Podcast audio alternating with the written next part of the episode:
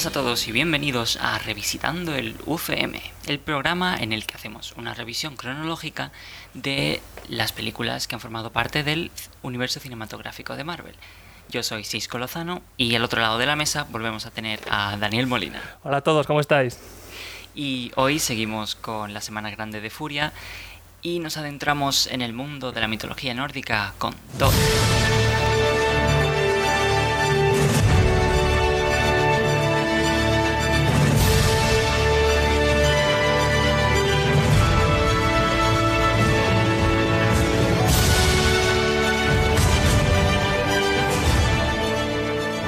Hoy analizamos Thor, una película que salió en 2011.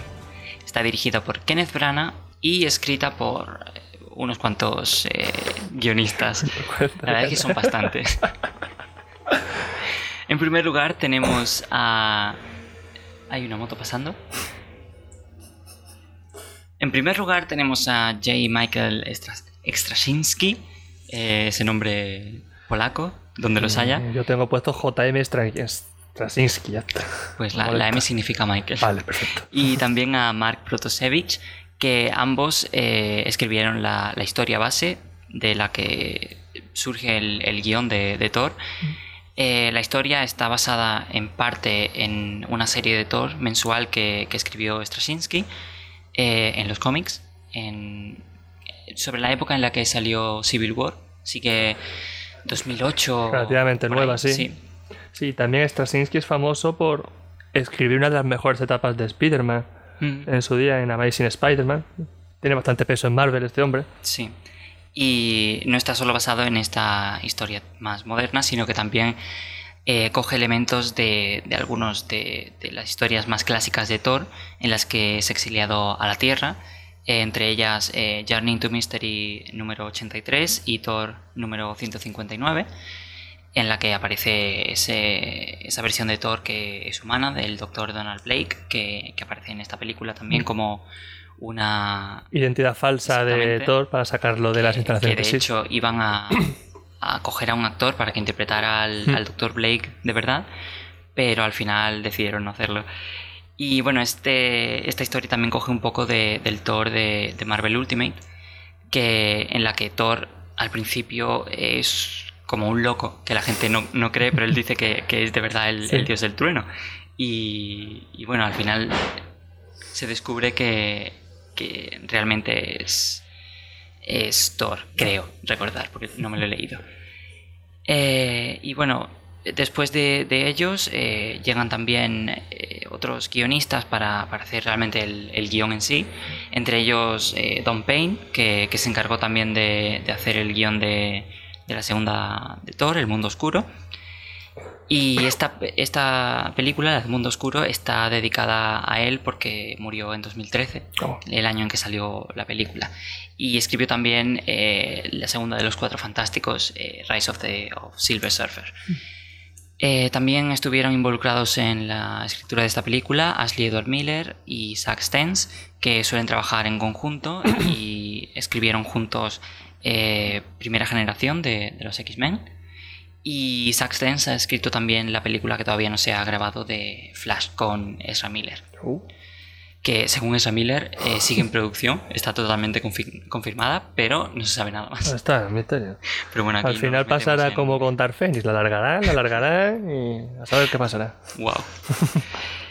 y la última escritora que, que ha tenido, eh, que ha formado parte de, de este equipo, ha sido Nicole Perlman, que ya hablamos de ella con Capitana Marvel, que simplemente ha añadido algunos diálogos y, y eso también hizo la, como mencionamos, el primer borrador de, de Guardianes de la Galaxia, la primera.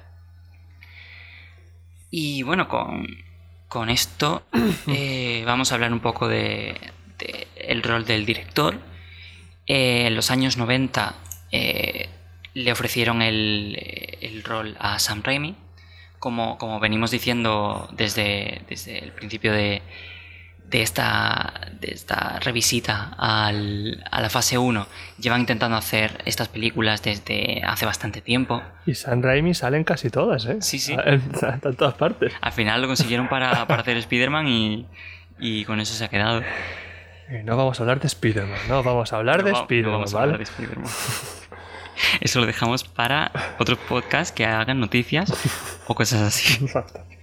Ya llegaremos a, a Far From Home y ahí a lo mejor diremos algo.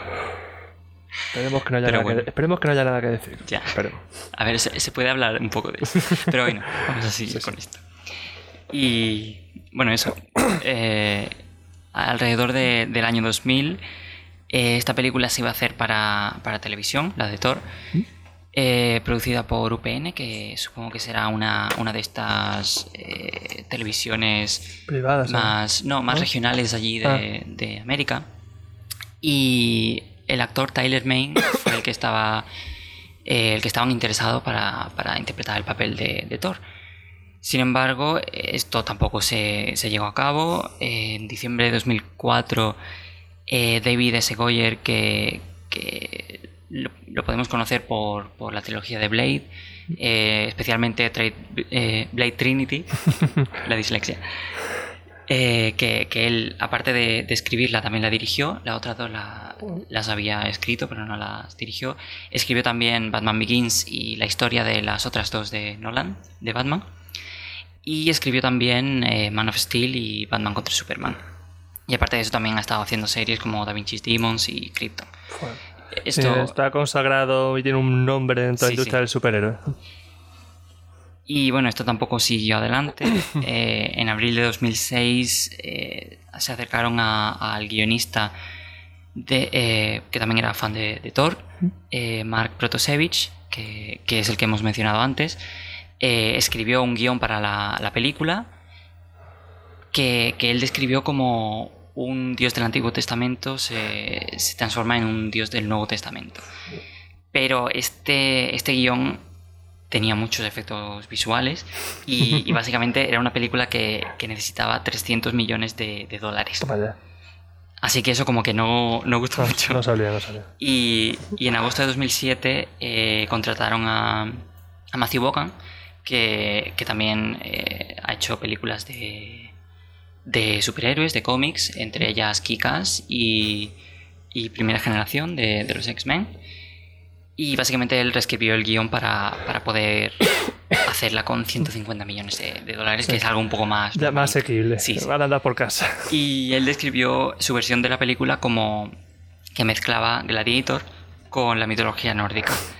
Y bueno, básicamente eh, se retrasó el proyecto y su contrato se venció en, en 2008 y se fue. Eh, estuvieron contactando con otros directores como DJ Caruso, pero al final se decantaron por, por Kenneth Branagh como, como al final fue el que, el que dir- dirigió esta película. Y ya era un director consagrado en aquella Sí. época. Tenía películas muy, muy buenas. ¿eh? Director y actor. Y también guionista en Mm. alguna. La verdad es que Kenneth Branagh es uno de, uno de los mayores. eh, iba a decir artistas, pero. eh, no sé cómo. cómo- Un hombre bastante versátil. Sí. Te hace de todo. Sí, sí, sí. Eh, y además es súper consagrado en, en Reino Unido y, y todo lo que haga básicamente tiene, tiene prestigio. Exactamente. Hasta hace- Recordamos que él fue el que interpretó a, a Gilderoy Lockhart en, en La Cámara de los Secretos de, de Harry Potter. ¿Mm?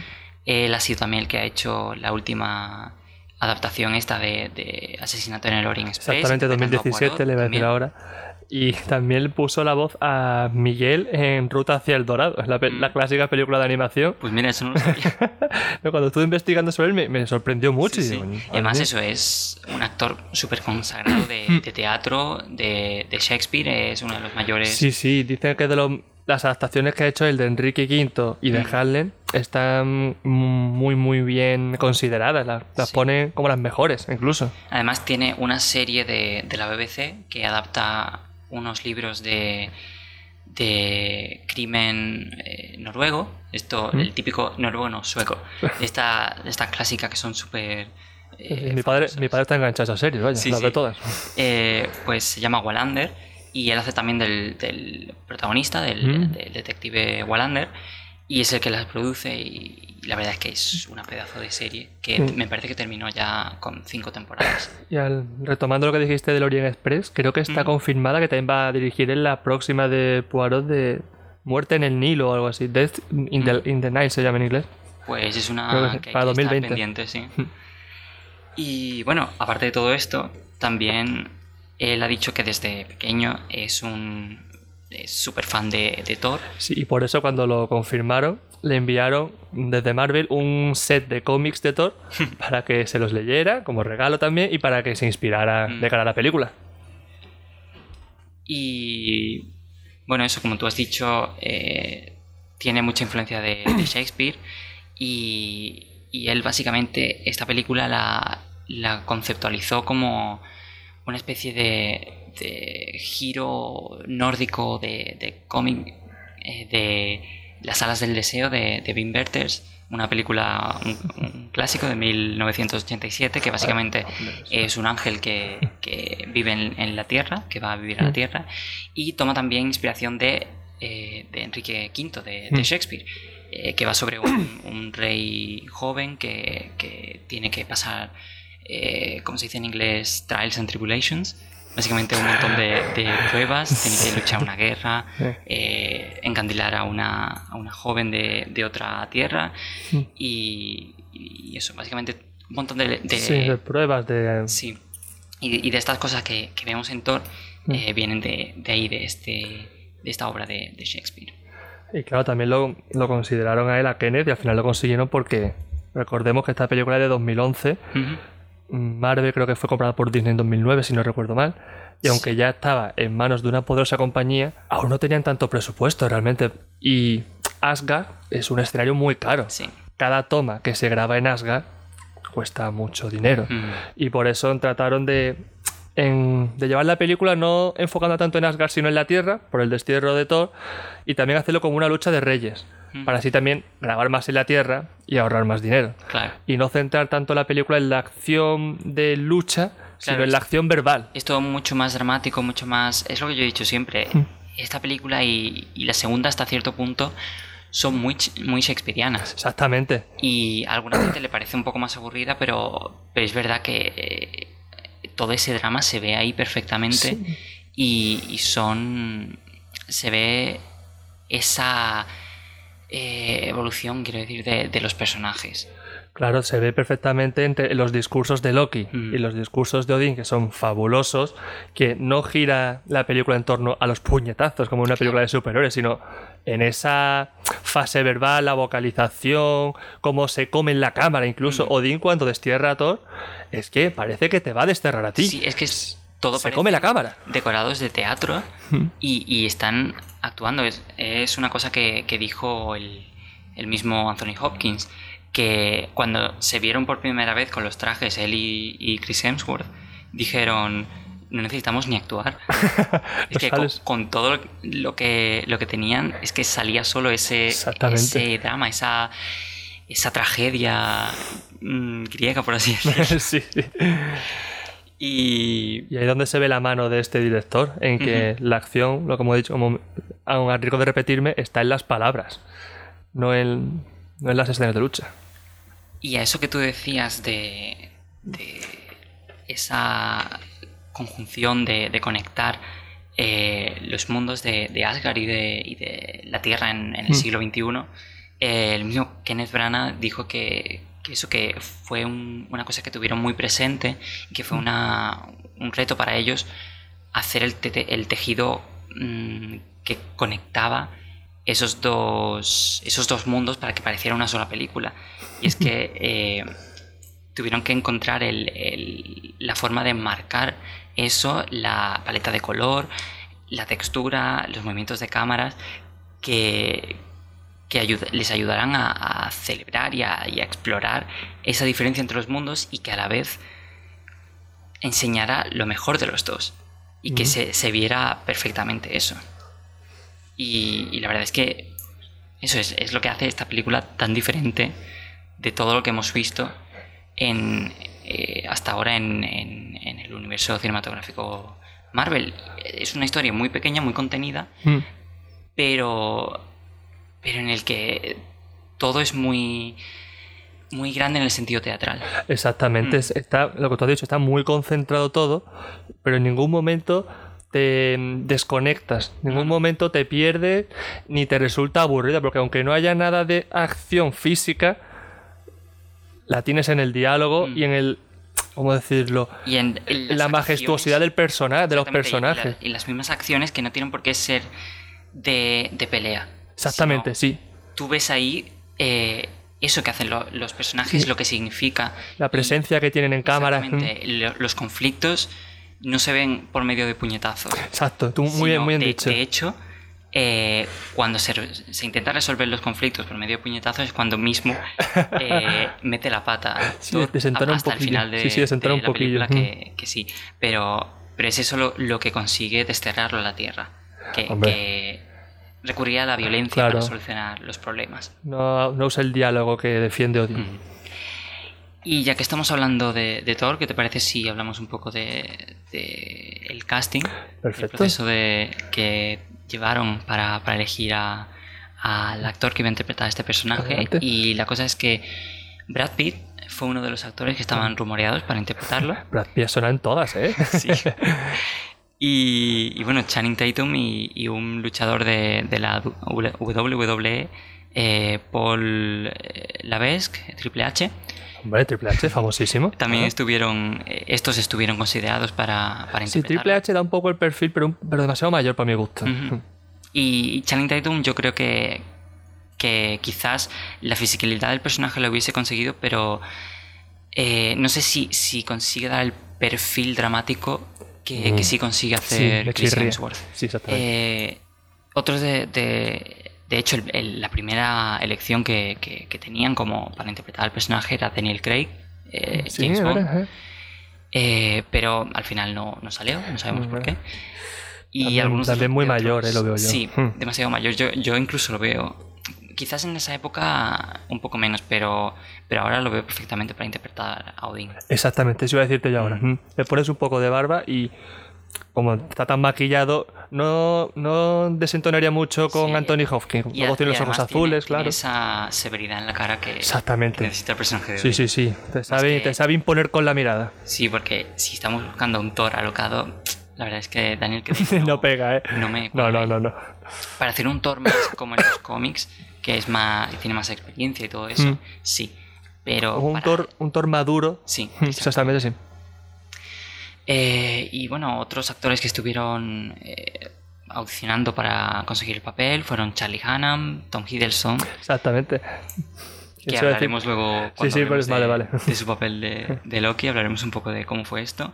Eh, Alexander Skarsgård, que también me parece que lo vimos para el papel de, de Capitán América, No me acuerdo. eh, Liam nombres. Hemsworth y Joel Kinnaman.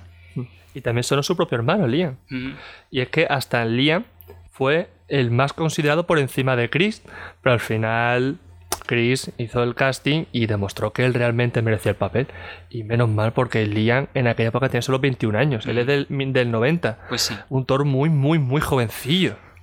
Es que- y Chris Hemsworth tenía 28 años, aún era... Estaba ahí, ahí, ahí, pero, pero lo pasa. Que Liam con un Thor con 21 años yo no lo hubiese visto, no, no me lo hubiese terminado de creer. dado el perfil ese de, de, de jovenzuelo eh, imprudente y impulsivo. Sí, pero demasiado jovenzuelo Sí. para ser considerado rey ya. Mm, Claro, es que claro, también tienen esa, esa parte de la trama de, de la sucesión. Claro, por trono. eso. Mm. Es lo que que llegar. Y bueno, eso, al final eh, la elección eh, era entre los dos hermanos Hemsworth, Mm. entre Chris y, y Liam, y, y de hecho Chris creía que se lo iban a dar a, a Liam. Pero Luchó, luchó y luchó y lo consiguió. Ujú. Menos mal. Y para. Una vez ya tenía el, el papel, eh, como dijimos la semana pasada sobre Scarlett Johansson, se preparó intensamente para, para Para interpretar el papel, exactamente. Eh, tuvo que trabajar un montón para conseguir eh, El cuerpo, de, y, cuerpo y de- peso. exactamente. Eh, estuvo entrenando durante seis meses con un, un régimen bastante eh, intenso. Pues en seis meses lograr esa evolución ya tiene mérito, ¿eh? Creo. Obviamente te ayuda. Pero bueno. Otra cosa para, para que no necesitaba ayuda ni nada era para, para coger el martillo. Porque había estado trabajando hasta entonces eh, de vez en cuando como constructor, trabajador No de sabía. construcción. Entonces tenía un poco de experiencia. Martillando. Sí. Y, y eso. Eh, y según él, eh, lo que sí que tuvieron que considerar bastante es el estilo de lucha de, de Thor. Claro. Estuvieron probando una serie de, de- de estilos, Mm. mezcla de estilos, y al final se decantaron por una técnica que, que está basada en el boxeo ¿Mm? Y en la que tiene una, una postura bastante eh, cercana a la tierra, ba- baja, ¿Mm? y con eh, movimientos de, de- de pelvis y de cadera bastante fuertes. Todo es Vale. movimiento de cadera. Sí, si te fijas, Thor no hace acrobacias como el. Capitán América o Scarlett Johansson. Bastante más- es más más, Mm. sí, más estático. Sí, y, y eso se vuelve a relacionar Mm. con, con esa característica shakespeariana, porque eh, la, la postura correcta, según estudiosos de, de Shakespeare, para, para interpretar eh, esos papeles es muy terrestre, es muy Es verdad. eh, de coger eh, tanto la voz como la, la, pues, la expresión corporal tienen que ser muy, muy bajas, muy, muy rudas y, y eso tiene que salir de, de dentro, de, la energía va de los pies a- hacia el, hacia el estómago y hacia afuera. Esto parece una clase de, de monje Shaolin, ¿eh? El- notamos la energía recorriendo las piernas, cómo nos sube y la expulsamos por la Por boca. mucho que te extrañe, eh, los actores también tienen mucho de eso, de, de coger la energía de que sale de, de ciertos puntos y, y eso. Eh, si te parece, vamos a, a pasar ya al, a la- al personaje de Loki. Vamos, Y, de y es que el, el candidato favorito desde, desde hace mucho tiempo para, para interpretarlo era Jim Carrey. Exactamente, por, la, por su papel en la máscara. Había, te- Sí. había tenido tanto éxito que ya todo el mundo hablaba de Jim Carrey. Mm, Y además, ese mismo papel que, que- que dices, el de la máscara, tiene relación con, con Loki. Si, Sí, exactamente. si sabéis la mitología de, de ese, de ese mundo, la, la máscara viene de, de- eso, del dios nórdico Loki. Que lo En la misma película para- de la máscara aparece Loki. Exactamente. Pero al final, eh, Kenneth Branagh, eh, aparte de que había trabajado ya con él, había estado trabajando en la misma Wallander, en, me parece que en, o en la primera temporada o en las dos primeras, No sé. aparece Tom Hiddleston como uno de los, de los policías que trabaja en la, en la comisaría con, con el personaje de, de Branagh, con. Wallander.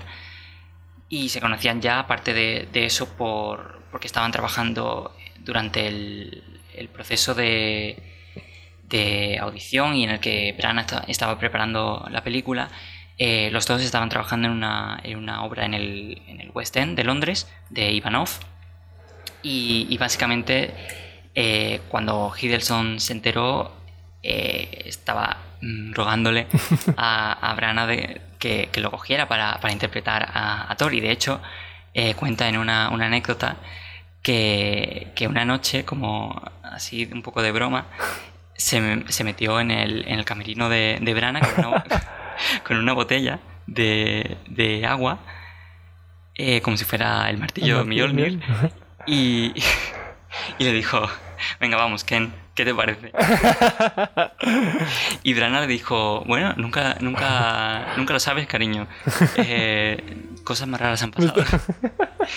Y dos meses más tarde estaba haciendo el casting para, para interpretar a, a Thor. A Pero- saber lo que hizo en ese cuarto para conseguir el papel de Loki. no le voy a decir nada. Solamente A lo que. Thor queda. Bueno, corramos Sí, un, hay, un tupido hay estuvo, vaya. ¿Hay vídeos de eso? No, no, no. del camerino. Ojalá. No, de Tom haciendo el casting para Thor, pegando saltos, dando martillazos, bastante. Bastante Ma- más ma- atlético que... Ah, y Anchote, exactamente, estuvo preparando y todo, aún sin saber si iba a ser elegido. Y, vaya, Sí, porque de hecho eh, Hiddleston para interpretar el papel de, de Loki también se tuvo que, que, eh, ponerse en dieta. Una dieta muy estricta de, de antes y, y durante el, el rodaje para tener esa, esa construcción, esa, constitución, esa mm. constitución corporal súper delgada Claro. y con una cara de, de casi, hambriento casi, de, incluso. casi de enfermo. Sí, Sí, sí. porque para si tuvo, si se preparó para ser Thor, tuvo que crecer bastante. En, la- en la- en los vídeos de la audición se ve que está anchote y luego lo ves en la película delgadito y dices tú, hay que tengo que perder 10 o 15 kilos por lo menos. Y siguiendo con, con esa preparación física que tuvo, eh, él, a, a diferencia de, de Chris, lo que estuvo practicando es capoeira Mm. con, con maestros de, de Claro. capoeira. Y en cuanto al, a su, su papel eh, dramático, eh, él dijo que, que se basó en, en tres actores específicamente. En Peter O'Toole, para esa, eh, esa faceta más enigmática y, y un poco también como, como Thor de, de impulsividad que, tiene, que tienen los dos. Mm. También cogió cosas de Jack Nicholson. Eh, en cuanto a, como sabemos, Jack Nicholson es eh, Aníbal. eh, y, y también era el Joker, si no me equivoco, en, en- en los, en una de las originales de, de Batman, creo que era él. Es que siempre, siempre confundo a, a- siempre lo confundo con otros actores. Sí, sí. Entre ellos Anthony Hopkins. me has dicho Aníbal y digo, ¿Aníbal? ¿Aníbal será Hopkins o era Jack Nicholson? En la del Silencio de los Corderos era Anthony Hopkins. Vale, vale, sí. Es que, es que Jack lo- Nicholson ha habido era- muchas series, muchas veces, digo yo, a lo mejor en alguna No, lo ha hecho, no estoy seguro. Sí, en el era- de los ese Corderos era es Hopkins. Eso Jack. Nicholson era el Joker y, y- y, eh, el resplandor. Ah, vale, vale, vale. Sí. Eh, pues eso, cogió de él esa personalidad de, de locura que tiene. Sí, sí, normal. Eh, y de Clint Eastwood cogió el- la ira que tiene eh, como latente. Y que yo sepa, no tengo nada más que decir sobre. No me imagino yo a, a Loki haciendo de Clint Eastwood, es que son todos muy diferentes. Pero a ver, va cogiendo Sí, sí, sí. algunos aspectos de, de eso me cuesta, me mucho verlo. Lo incorpora a su interpretación de, de- de este personaje. Sí, sí, sí. Dijo también que, que basó un poco el personaje este de, de Loki en, en una versión eh, de cómic y un poco más eh, malvada de- del personaje de Edmundo, del Rey ¿Qué? Lear, Edmundo. Ah, Otra, tenemos ahí otra eh, alusión a, a Shakespeare. También exactamente. eh, Tom Hiddleston también es un actor muy consagrado en cuanto a, a Shakespeare en teatro, a- igual que Brana. Y, y eso, el, el personaje este de, de Edmundo también tiene esa característica de estar celoso de, de su hermano Edgar y, y de, de engañar a su padre para que lo, lo exilie. Eh, vamos a pasar ahora, si quieres, a, a Jane Foster. Natalie. ¿Mm? Eh, antes de entrar en, en Natalie, eh, Gemma Arterton, que, que hablamos de ella un poco el, el programa anterior, Sí. que Mm. también estaba eh, considerada para ser Viuda Negra, Mm. la consideraron para ser Jane Foster. Recordamos que también Natalie Portman estaba considerada para ser Viuda Negra. Eh, básicamente, en esta, sobre todo en, en esta primera fase, como casi todas las películas estaban en producción a la vez, y, o más que en producción, en preproducción, y tenían los planes preparados, eh, básicamente hacían audiciones y, y no les importaban para qué audicionar. Exacto, para todas las películas, vale. Sí, sí. Eh, cogían la gente que les gustaba para el papel que, que consideraran que podría salirle Hmm. mejor. O en caso de no tener a- al actor ideal, pues cogían a gente de, de otras audiciones para, para Claro. suplirlo. Pero eso, al final fue para Natalie Portman este, Mm. este papel de, de Jane Foster. Y ella dice que, que lo cogió porque no podía resistirse a, a la oportunidad de, de hacer una película de, basada en cómics de, dirigida por, por Kenneth Branagh. Eh, porque dijo que, que era súper raro pensar que, que Branagh iba a hacer una película de Thor. Pues sí, por su historia no le pegaba, ¿eh? No, la verdad es que no. Eh, recordamos que ella sí que había hecho antes otra película de, basada en un, en un cómic, en V de Vendetta, en Es 2005, verdad, es de un cómic, nunca, Que- nunca me acuerdo que es de sí. cómic, sí, sí. eh, escrito por Alan Moore, si no me equivoco. Me acuerdo. Y bueno, eh, Don Payne, el, el señor este que hemos hablado antes, que, que era uno de los guionistas, el que, el que murió, Sí. eh, dijo que, que el personaje de Jane Foster, él lo había escrito como un personaje más est- estereotípicamente, eh, una científica más estereotípica, así más seca, más eh, escéptica, Hmm. pero fue la misma Natalie Portman la que quiso eh, un poco cambiar a ese personaje para hacerla un poco más poética, según ella. Eh, dijo que, que Jane eh, podía ser más bien una persona que pensara fuera de, de la caja que, que- y que sus teorías eh, fueran eh, consideradas por el resto de la comunidad científica Mm. como eh, un poco alternativas, por decirlo de alguna forma. tan alternativas. Un poco eh, la consideraban una terraplanista, básicamente. Hasta que llegó Thor. Hombre. Y me tomaban por loco. Eh, con esto no queremos eh, excusar a nadie que sea terraplanista, son tontos.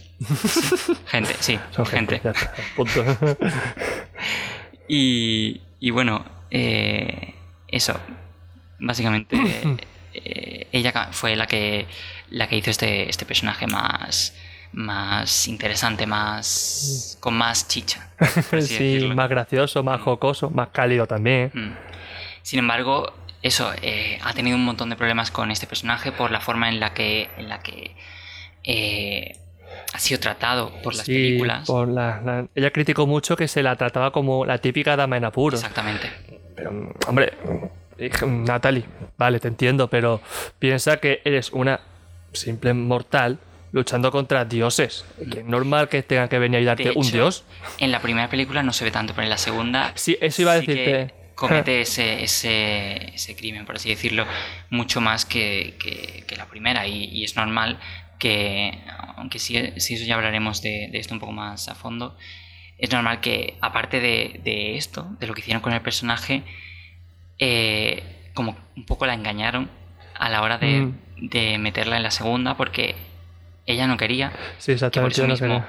eh, como me decías antes, no apareció en, en Los Vengadores, simplemente Mm. utilizaron el personaje de, de Eric Selvig. Eh, pero, pero engañaron un poco diciéndole que, que iba a estar dirigida por Patty Jenkins, que finalmente se fue de- del proyecto por diferencias creativas, como siempre. Y fue cuando decidieron volver a traer a, a Kenneth Branagh. Y, y por eso quizás esta película eh, es un poco más eh, genérica por toda esta... eh, este lío que hubo detrás de, de las cámaras, Sí. que básicamente hasta el último momento no tenían a nadie para, para hacerla y Kenneth Branagh como que volvió un poco por, por hacerle un favor que no se Sí. quedara sin, sin nadie exactamente esta, esta película. Pero bueno, la cosa es que eh, en esta película eh, Natalie Portman lo hizo mm, bastante amigablemente. Lo hizo muy bien. Y mucha gente hasta dice que el papel de. Que tener a dos actores tan buenos como Natalie Portman y el del Dr. Selvig, que no me sale el nombre. Eh, Skarsgård. O sea, el apellido es Skarsgård. Sí, es un apellido sueco, pero impronunciable para Skarsgård, que eran dos hecho, actores. Antes, eh, el, el actor que hemos mencionado que estaba intentando coger el papel de, de Thor, eh, Alexander Skarsgård, es su hijo. Pues dije, las que muchas críticas para esta película fueron que tener a dos actores tanto renombre, tan buenos como Natalie Portman y Skarsgård, fue un desperdicio. y el papel Hopkins. que también, pero a Anthony Hopkins se le dio un papel mm, se le vio gran- engrandecido. a Frigga, estos dos Frigga también es, es una actriz súper consagrada. O sea, básicamente, eh, seguramente por, por el hecho de tener a Kenneth Branagh como director, un montón de, de actores con mu- mucho renombre y, y que tienen, tenían una carrera ya Mm. eh, labrada, accedieron a... Sí, fue el reclamo para Sí. ellos. Estos dos dijeron que fue un desperdicio lo que hicieron Claro, porque, con ellos. porque en recordamos que en esta época, como bien has dicho tú antes, eh, Marvel Studios no tenía esta fama que, que tiene ahora mismo, que, que los actores están incluso dándose tortas por entrar y hacer un papel. Pero en esa época era algo nuevo que estaba, que estaba saliendo. Tenían a, a este actor que acababa de salir de, de, de las cloacas, por así decirlo, por poner una metáfora, eh, a Robert Downey Jr. como, como la cara de- del universo. Hmm. Y, y eso básicamente era, era algo que estaba todavía gestándose. Claro. Por eso yo pienso que Natalie Portman fue un poco impaciente. Tranquila, esto va. eh, Esto es un plato que se va cociendo poco a poco. Que ahora mismo parece una dama en apuros. Pues sí, porque acaba de ver a un dios por primera vez y se está enfrentando al destructor. Es que no va. Sí. Poco puede hacer. Pero ahora, como ya sabemos, va. Va a ser la nueva Thor. en el futuro. Mm. Eso, Natalie Lee que fue un poco eso- pecó de impaciente, creo yo. A ver, no te creas, porque la segunda película para su Ya, personaje fue horrible. sí, fue horrible. No hubo mucha evolución, O sí es verdad, pero. Ella con esta película eh, se quedó satisfecha y dijo, vale, ya no necesito interpretar a este personaje más. Le consiguieron convencer para la segunda y ahí lo jodieron. Poco. Para hablar a- claro. a- sí, pero eso sí es verdad. Y por eso ella no ha querido involucrarse más. Hasta que Taika Waititi, que Llegó al rescate. exactamente, y, y han conseguido convencerla para que vuelva dándole este rol que se merece. Tanto por el personaje como por ella como actriz. Sí, como compensándola por lo Sí. que ya la- lo que le hicieron en el pasado. Totalmente. Y bueno, eh, lo tenemos que esperar a, a verlo, pero yo estoy impaciente, la verdad. Uf. A ver, es que está que Waititi y además eso, todos los personajes que, que van a volver. O sea, sí, lo quiero ya, lo quiero ya. Sí, pero Natalie Portman no me la imagino yo mucho haciendo comedia. Y, ta- y, y Titi es Eh, no. Yo las películas que he visto es Titi... mi col- Waititi. Guay. Para mí es Titi, que es mi colega, vaya. es un tío un poco alocado de bromas así de repente que la esperas, pero yo a Natalie Portman, yo por lo menos por las películas que le he visto, veo un poco seria, más de drama, de acción porque no ha seria. hecho mucho, pero, pero ha hecho cosas con, con Saturday Night Live. ¿Mm? Sí. A lo mejor luego me lleva una sorpresa. Ojalá, yo lo quiero ver. Te voy a decir que, que mires el, el sketch que hicieron, dos de hecho, del rap de Natalie Portman. El uno y el dos. Vale, lo apunto, lo apunto. Y. Bueno, vamos, vamos, nos hemos desviado del tema. Sí, un poco. Pero yo creo que ya podemos seguir un poco. Vamos, si quieres, al personaje de Odín. Odín, sí, por favor. Eh, bueno, eh, antes de, de que consiguieran tener a Anthony Hopkins, eh, eh, le ofrecieron el papel, a, por ejemplo, a Mel Gibson. Pero Mel Gibson dijo que no. Eh, y otro actor que, que estaba eh, rumoreado que, que le habían ofrecido el, el- el papel de Odín fue Brian Blessed, un actor británico eh, corpulento, de una voz imponente, grande, que ha salido en, en un montón de, de cosas de, de culto, entre ellas Doctor Who. No mete a Doctor Who, no es Sí, feliz. bueno. Y. Pero, es que Brian Blessed. Brian Blessed es mucho Brian Blessed. Pero eso, finalmente eh, consiguieron a Anthony Hopkins. Y justamente Stanley tenía tantas ganas de la película de Thor que hasta quería hacer el mismo de Odín. Sí, sí, eh, Stan Lee quería. Decía que siempre había querido interpretar el papel de- de. Odín. Y de hecho, Kenneth Branagh decía que Odín es básicamente el que controla el universo Marvel. Entonces, Mm, exactamente. no, hubiese, no hubiese desentonado. Sí, pero el pobre Stanley ya no estaba muchos trotes en aquella época. Pero. No me lo imagino montando a caballo y levantando la lanza contra los, contra los, los titanes del hielo. Probablemente hubiesen utilizado un doble de, de cuerpo. Pero al final estaba contento con, con que hubiesen cogido a Anthony Sí, Hopkins. Y, y Anthony Hopkins eh, dijo que aunque nunca había leído un cómic de Thor, eh, ni, ni sabía nada apenas de, de la mitología de, de Thor, ni de la Mm. mitología nórdica, eh, a él lo que le atrajo del papel es el concepto de, de esta relación eh, padre-hijo Mm. que, que había entre, entre Thor y, y Odín. Y eso era lo que, lo que él decía que, que le interesaba, porque era. Él dijo que, que se sentía muy identificado con el personaje de, de Odín, que era un poco como él, que era un, un hombre serio, severo, que, que tenía un propósito y que eh, básicamente él hizo de un dios que, que exiliaba a su hijo de, de Asgard porque había, la había pifiado. Sí, la había Eh, cagado. le había cagado y, y era un, un hijo que, que era eh, voluble, era Sí, un poco alocado. exactamente... in- in- inmaduro, diría Sí. yo también. Y, que aún no había visto. No tenía la sensatez Claro, ni la sabiduría que requería ser rey de Asgard. Claro, y él, él se sintió identificado con, con esa reacción que, que tenía Odín de, de decir que, que ese hijo suyo todavía no estaba preparado para, para, Exactamente. eh, ser el rey de, de- de ese reino Mm. y lo exilió. Y, y dice que aunque fuera severo y su, su mujer se, se queja y, y eso, él dice, por eso es, es rey Odín, porque Ah. tiene que tomar la- las decisiones. Duras que- decisiones, claramente. Que tiene que, que tomar, Exacto. te guste o no. Mm. Entonces, él se sintió bastante identificado con, con esta interpretación de, de Odín Mm. y, y esas acciones que, que él toma y, y sus motivaciones, básicamente. Y mm, como curiosidad, la, eh, Kenneth Branagh le Mm. pidió a Anthony que in- improvisara el exilio de Thor. Mm. Ese discurso es todo improvisado y lo hizo tan bien, se comió la cámara, como dije antes, que algunos miembros del equipo hasta lloraron un poco. Y solamente hay que ver la cara de incredulidad de Thor y de Loki, bueno, dos Sí, actores, Sí, sí, sí. Y es que ellos mismos confesaron en una entrevista que lo que ahí estaban intentando era no cagarla, de no, no venirse abajo Claro. e intentar mantener la compostura. Sí, sí, porque, si le es que- agarran, o sea, esa toma... ah, no, no, solamente hay que pasu eh, pausar, no.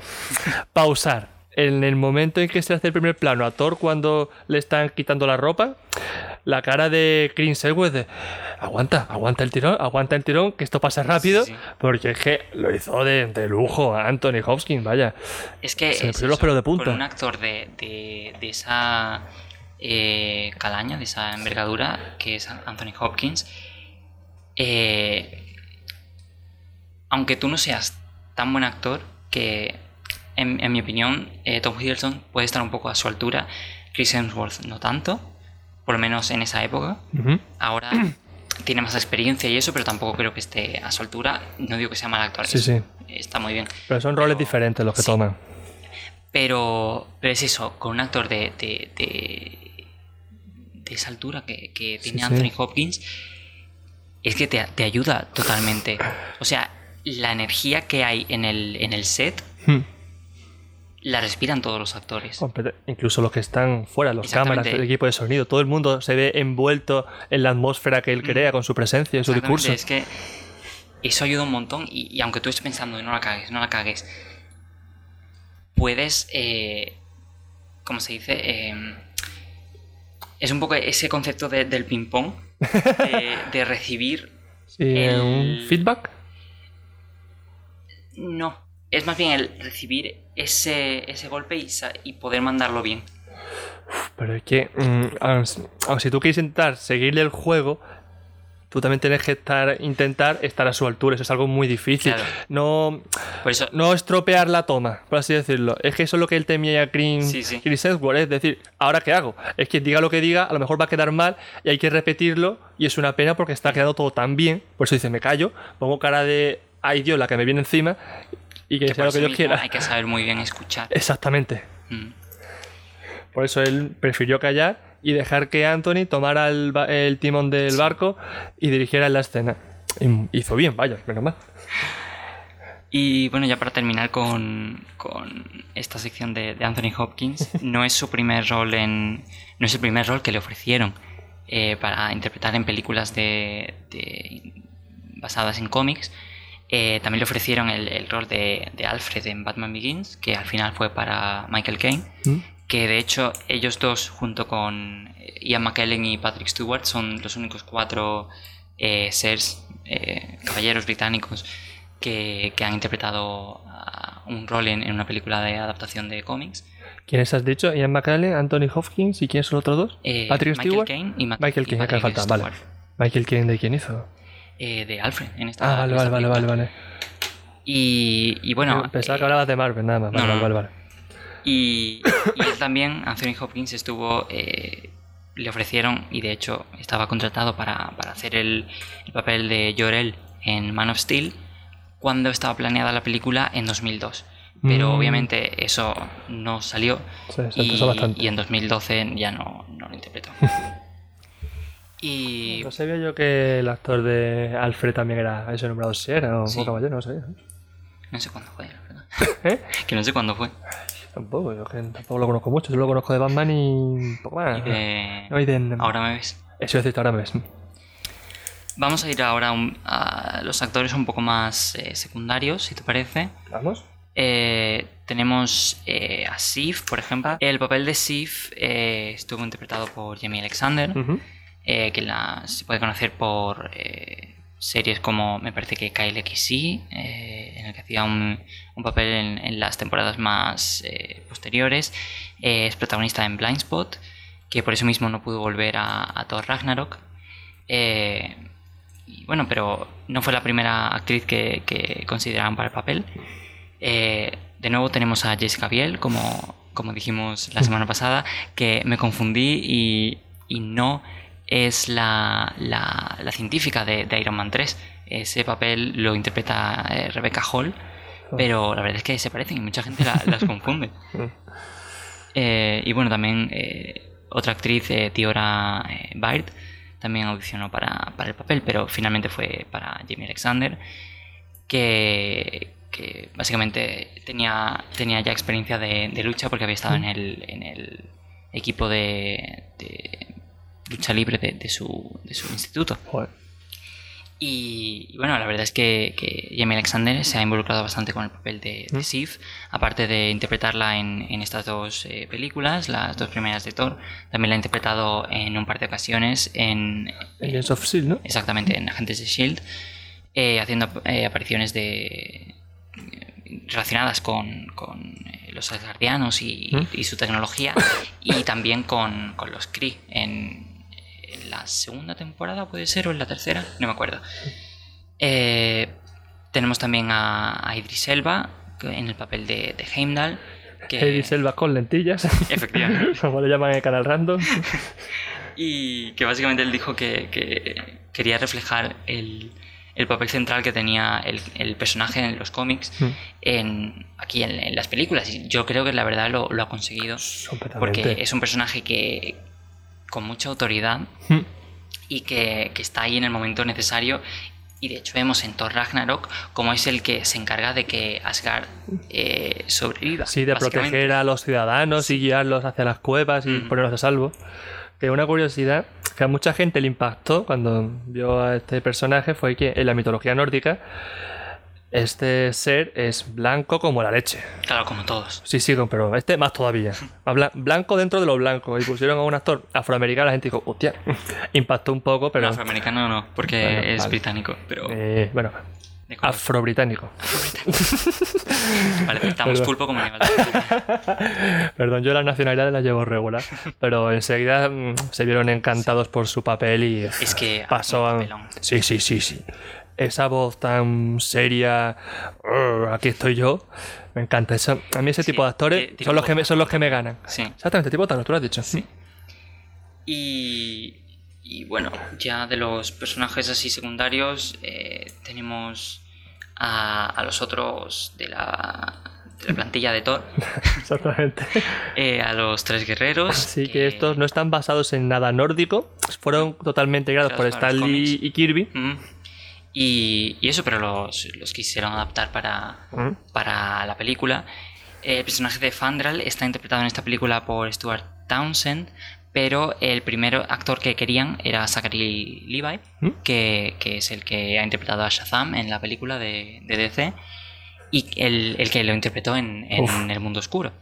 Pero, pero eso, tenía eh, conflictos de, de, de calendario y no pudo interpretar al final. Consideraron también a Dominic Cooper, que fue el que interpretó finalmente a, a Howard sí. Stark de Pero joven. Sí. Y, y, eso, básicamente. Este personaje está basado en Robin Hood, lo reconoció Stan Lee más adelante. Y ahora se le ve y se le ve su parecido con la perillita, el bigotito, es muy, sí, sí. muy, muy británico eso. Perdón, me he confundido. Stuart Townsend tampoco interpretó el rol, aunque lo, lo cogieron. Eh, finalmente fue Joshua Dallas el que lo Ajá. interpretó. He leído mal no mis apuntes. ¿eh? Sí.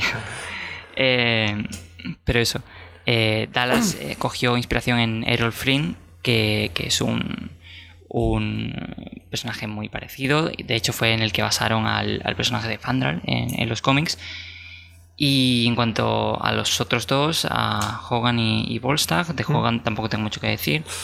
Eh, y Volstagg, eh, eso, Ray Stevenson, que fue el que lo interpretó, eh, dijo que, que para, para simular el, el, look ese de, de grandote y, y, voluminoso, le pusieron un como un, una pechera de proste, prostética. prostética. Eh, ortopédica. ortopédica sí. eh, se lo pusieron eso para, para que fuera como redondito, pero también fuerte. Grandote, sí. A mí me recuerda mucho al, a Gimli de esos años, pero, pero, sí, pero en alto. Sí. sí, Sí, totalmente. también que Ho- Hogun se dice. Hogun. Eh, los propios creadores de cómics dijeron que lo bordó, que Mm. estaba clavado. El actor lo hizo de lujo. Dijo, este, es- este tío es el de los cómics en carne y hueso. Sí, Tuvo sí. muy buena, muy buena crítica por los, por los guionistas y dibujantes de Marvel. Mm. La verdad es que, es que sí, que los tres hacen un, un papelón. Bien, Aparte, o sea, a pesar de que eh, su papel sea muy corto eh, No pasa desapercibido, No, no, y, y su papel es muy importante en, en las tres películas, incluso en la tercera, donde muere. Mm, No, exactamente. Spoiler. Eh, no tengo mucho más que decir sobre, sobre esta gente. Yo tampoco, la verdad. Colm Fiori fue el que interpretó a, a Luffy, eh, que dijo que, que intentó basar su, su interpretación en, en Anthony Hopkins, pero obviamente Branagh le dijo que no necesitaba dos Hopkins en la película. y al final cogió también inspiración en Max von Sydow y Paul Scofield. Y en Napoleón. ¿Y ¿Quién? Napoleón. Napoleón. Napoleón. Uh, Napoleón. Solo que Napoleón tuvo problemas con el frío. Aquí es al revés. Hostia, es verdad, no lo había pensado. Y bueno, los últimos personajes así más importantes fueron eh, Frigga, que en esta no tiene un papel muy importante. No. eh, se, es más importante, de hecho, en, En la segunda. en la segunda, en El Mm. Mundo Oscuro y en eh, Avengers Endgame. Exactamente. Y Frigga lo interpretó. eh, ¿Cómo se llama la actriz de Frigga? René Russo, eso es que no me ¿Cómo? salía. René Russo. Es que sí, yo.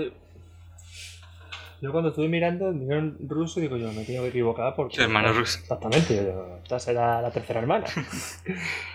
Y luego estos dos personajes que ya hemos hablado de uno de ellos, de eh, Eric Selvig, eh, que son más importantes en la Tierra, y eh, Darcy, que para mí es el mejor personaje que ha salido de las eh, de la saga de, de Thor, aparte de, de, de Korg. ¿Quién has Korg dicho? y Darcy, Darcy, la compañera de, de Ah. Jane. Ah, hostia, sí. La de, O sea- sí, la de dos chicas en blanca. Sí, me parece el mejor personaje del universo Marvel.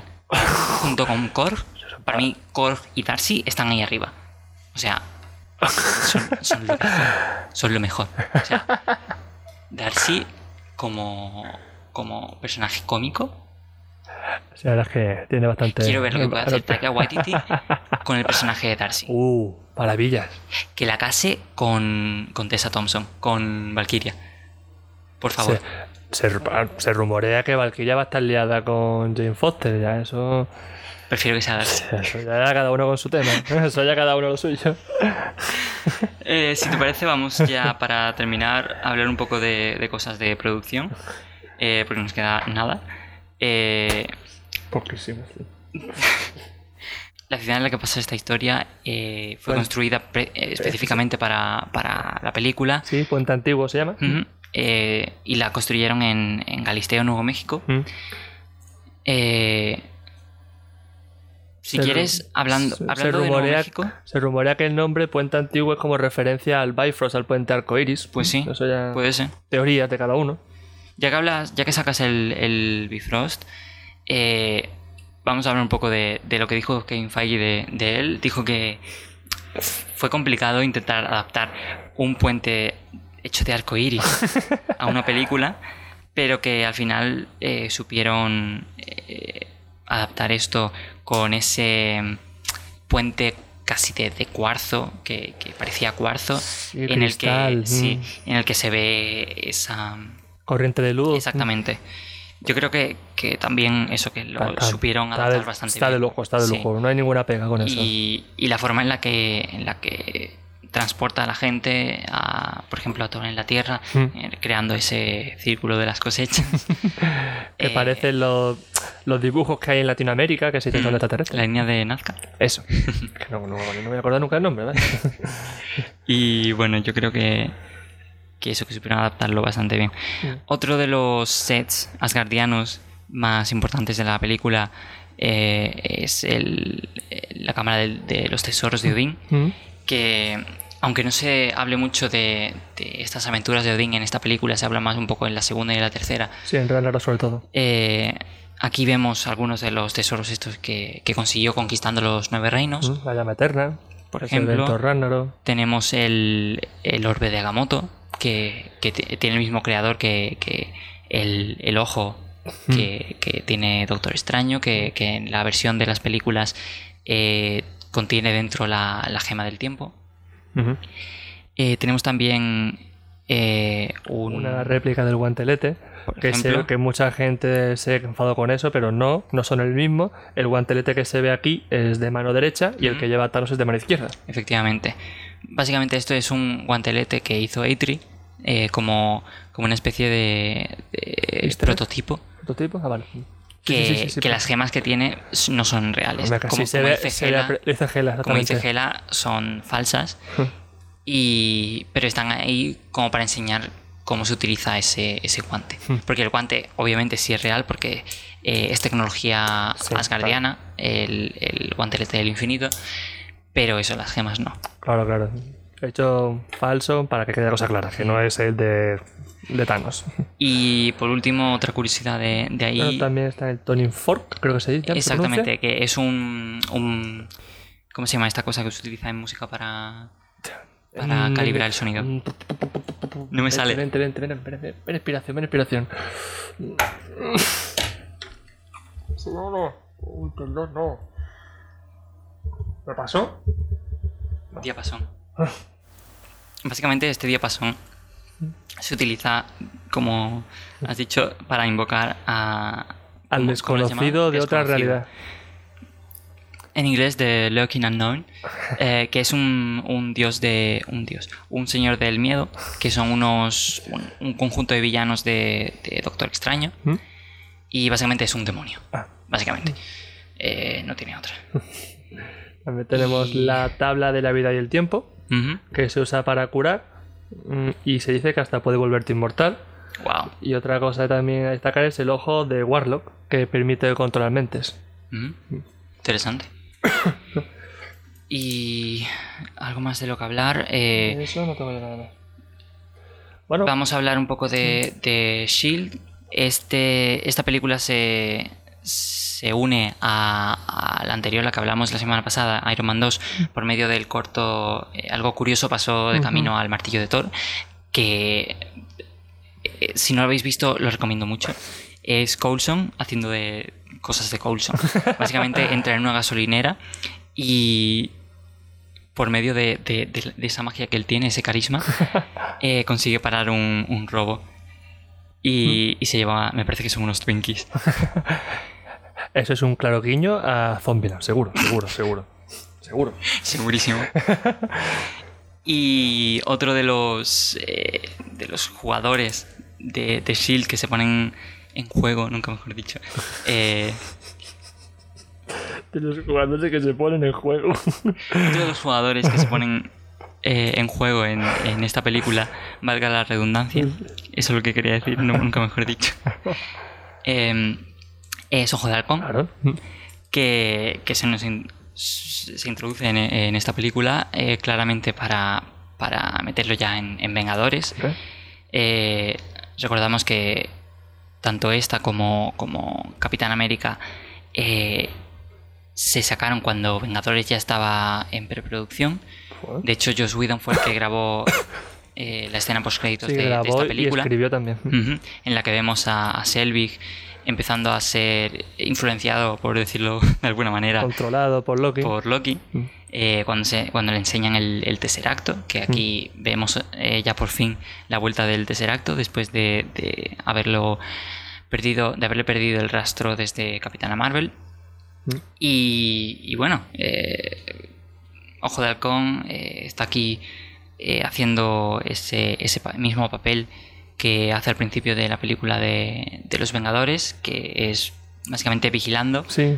eh, una cosa que tienen eh, que están escoltando en Shield y No llega realmente a pelear, sino que él Sí. lo apunta con el arco y esperan a que le dé la, señ- le dé la señal para disparar o no. Y en esta misma parte de la, de la película, en la que Thor se enfrenta a un vigilante de Sil Grandullón, mm, los más ilusionados, avispados, dijeron que se dijeron, ¿y si es Luke Cage? Muchos no nos dijeron, ¿y si es Luke Cage? Porque lo ve un tío tan grande, Sí. de, piel, de piel oscura, pero se descartó rápidamente porque, como todos sabemos, Luke Cage tiene una piel de diamante Sí. prácticamente y Thor le gana casi sin problemas en su forma humana, sin poder ninguno. Pero bueno, ahí estaba la ilusión de la gente. ¿no? Mm. Luego ya sacaron la serie y ya pues descartaron completamente esta teoría tan alocada. Pero bueno, eso. Eh, y básicamente la, la interacción que vemos aquí de, entre, entre Ojo de Halcón y, y Thor, yo creo que es la, la más prolongada que tienen durante todo el universo Marvel. Pues sí. No, no tiene mucho más. Aunque no hablen, no hablan, no hablan entre ellos realmente. Por eso. Eh, eh, Habla Ojo de Halcón con Coulson. Sí, no, pero no recuerdo yo que hayan hablado entre ellos sin estar el equipo Yo tampoco. A solas no creo que no. No. No, o a solas o incluso una interacción entre los dos. yo creo que no. ¿eh? No, no hablar a todo el equipo. No, No, yo, yo tampoco, ¿eh? En ningún momento le dice buen trabajo, Thor, buen Sí. trabajo, mm, Barton. A ver, los dos siguen vivos. po- po- podemos tenerlo. Sí, podemos tenerlo. Hasta la coge en su casa, en Sí, el cierto. No, no, no. A Thor no. Thor se va a investigar. ¿Se va antes? Sí, se va a investigar su visión para, para encontrar las gemas. Eh. Bueno, pero al menos, al, men- al menos la pisa. La No, no, pisa. no. ¿Y yo- Él no llega a ir a. ¿Seguro que no llega ahí? A mí me suena que al menos a la puerta va Sí. y, luego, y luego se va por su cuenta. Sí, eso puede ser. Es lo que yo quiero decir. El jardín No lo pisa, me suena a mí.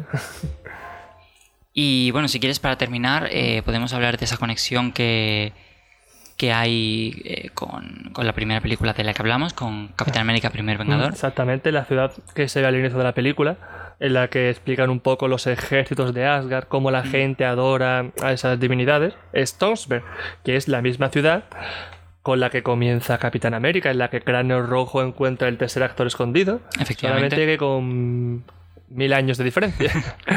es, pero es el mismo y, lugar. y es la misma ciudad en la que luego se asientan eh, Nuevo Asgard. Exactamente, ¿eh? Y ya que sacas el, el- el tema este de, de- de- de Odín en, en Tonsberg, eh, según Kenneth Branagh, eh, que esto lo hablamos, eh, no me acuerdo si fue cuando Capitana Marvel o cuando eh, Capitán América, que no sabemos muy bien cómo llegaba el tercer acto allí, pero según Kenneth Branagh eh, es el mismo Odín el que, el que lo pone en, en. Tonsberg. Yo siempre me he preguntado eso, cómo Mm. llega a esta ciudad. Así que con esta revelación sobre, sobre el papel de Odín en, en la ubicación del tercer acto, La pregunta es ¿por qué? ¿Por qué lo dejaré? ¿Por qué? Como Sí. diría Mourinho, ¿por qué? esa siempre es la pregunta. Con esto yo creo que, que vamos a terminar el, el programa de hoy, si no tienes nada más que, que añadir. Mm, solamente como curiosidad que se, incluso se llegó a pensar que el doctor Prim Mm, apareciera en la película como ayudante de la investigación de Foster y Sí. demás, pero finalmente Feige lo descartó porque dijo que, no era nada relevante. Pues sí. Pues no tenía, no tenía ningún peso y... Hubiese estado interesante que hubiesen introducido a- al pin de Michael, de Michael Douglas en esta película como, como eh, un científico importante. Sí, pero- un guiño, pero Sí. es un personaje con, relativamente con peso. Y la película de Ant-Man vinieron varios Mucho años después, después. sí. Hubiese habido que empezar un poco antes a preparar Claro.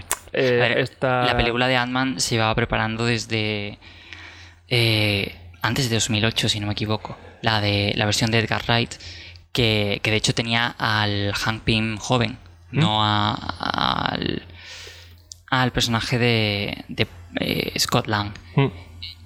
Pero, pero eso, a lo mejor en esta película hubiesen introducido a uno joven y, no hubiésemos tenido al, al Ant-Man que, que tenemos ahora.